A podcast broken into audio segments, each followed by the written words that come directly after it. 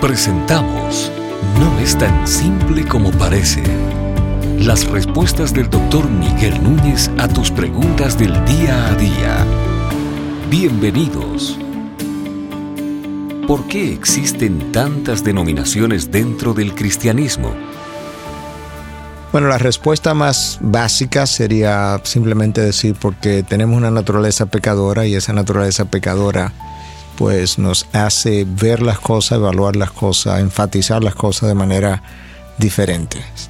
Pero en principio o en general las denominaciones surgen por dos motivos principales. Por un lado, interpretaciones distintas a veces de un mismo texto y por otro lado, por énfasis distintos. A veces los textos han sido interpretados de la misma manera, pero los énfasis se han hecho de manera diferente y cuando alguien no ha estado de acuerdo con el énfasis que se ha hecho sobre algo, pues quizás eso lo ha llevado a formar una denominación diferente. Por ejemplo, ah, voy a pensar en la historia, la iglesia rusa ortodoxa, que se parece mucho a la iglesia católica, se separó en un momento dado por una sola frase en el credo que dice que el Espíritu Santo fue enviado por parte de Dios Padre y del Hijo.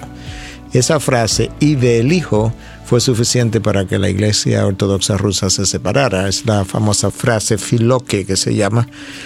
Básicamente porque yo entendía que el Espíritu Santo había enviado, había sido enviado solamente por el Padre. Algo tan sencillo como eso, pero tú puedes ver que es el énfasis que se le dio a quien enviaba el Espíritu Santo. Por otro lado, los pentecostales se han formado como denominación por el énfasis que ellos han hecho sobre lo que son los dones del Espíritu en la iglesia de hoy, con todas sus manifestaciones que en muchos casos han sido incluso llevados a la práctica de manera no bíblica. Y entonces otros que han pensado que el énfasis no debe ser ese por un lado, o aún más otros que están quizá en el otro polo, que ni siquiera creen que esos dones están presentes para el día de hoy, pues entonces forman tienda aparte, por así decirlo.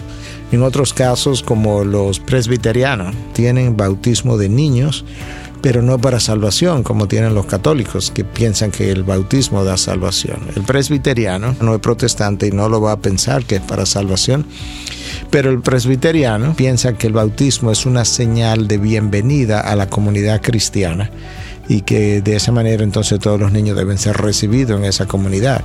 Los bautistas entienden, y nosotros así lo entendemos también, creemos que como la Biblia lo plantea, que el bautismo es una señal de testimonio público para el que ya ha creído y que por tanto no tiene ningún sentido bautizar niños en sus primeros días o meses de edad cuando él ni siquiera sabe lo que cree, ni siquiera puede, puede hablar. Entonces esa énfasis sobre el bautismo hizo que en su momento también los bautistas se comenzaran a, identificar como un grupo separado, pero al mismo tiempo hay también creencias doctrinales que nos separan. En el caso de los presbiterianos, ellos tienen un gobierno de iglesia presbiteriano, que es básicamente, bueno, no tengo el tiempo ahora para diferenciar los diferentes gobiernos de iglesia, pero es un gobierno que no es congregacional, como sí lo tienen la gran mayoría de los bautistas.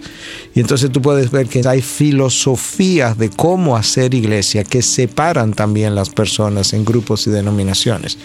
De manera que no solamente las doctrinas separan, sino también las filosofías de cómo hacer iglesia. Y en cuanto al gobierno de la iglesia, ahí hay también otra razón por la cual personas existen bajo sombría distintas a la hora de hacer ministerio. Al final, obviamente, cuando todos tengamos la imagen del hombre perfecto, eso no va a existir. Por eso comencé ahí diciendo que quizá la respuesta más básica sería la naturaleza pecadora que existe en nosotros, porque si todos fuéramos como Cristo, pues tuviéramos la unidad en todo a la hora de hacer iglesia, como va a ocurrir en el reino de los cielos. Mientras tanto, Dios ha permitido todos estos colores y sabores, y Dios trabaja a través de nosotros con nuestras limitaciones y con nuestras diferencias. Estas y otras preguntas llegan hasta ustedes gracias a la valiosa colaboración de nuestros amables oyentes. Si deseas compartir con nosotros tus consultas e inquietudes, visita nuestra página de internet integridadysabiduría.org. Gracias por tu gentil atención y será hasta la próxima.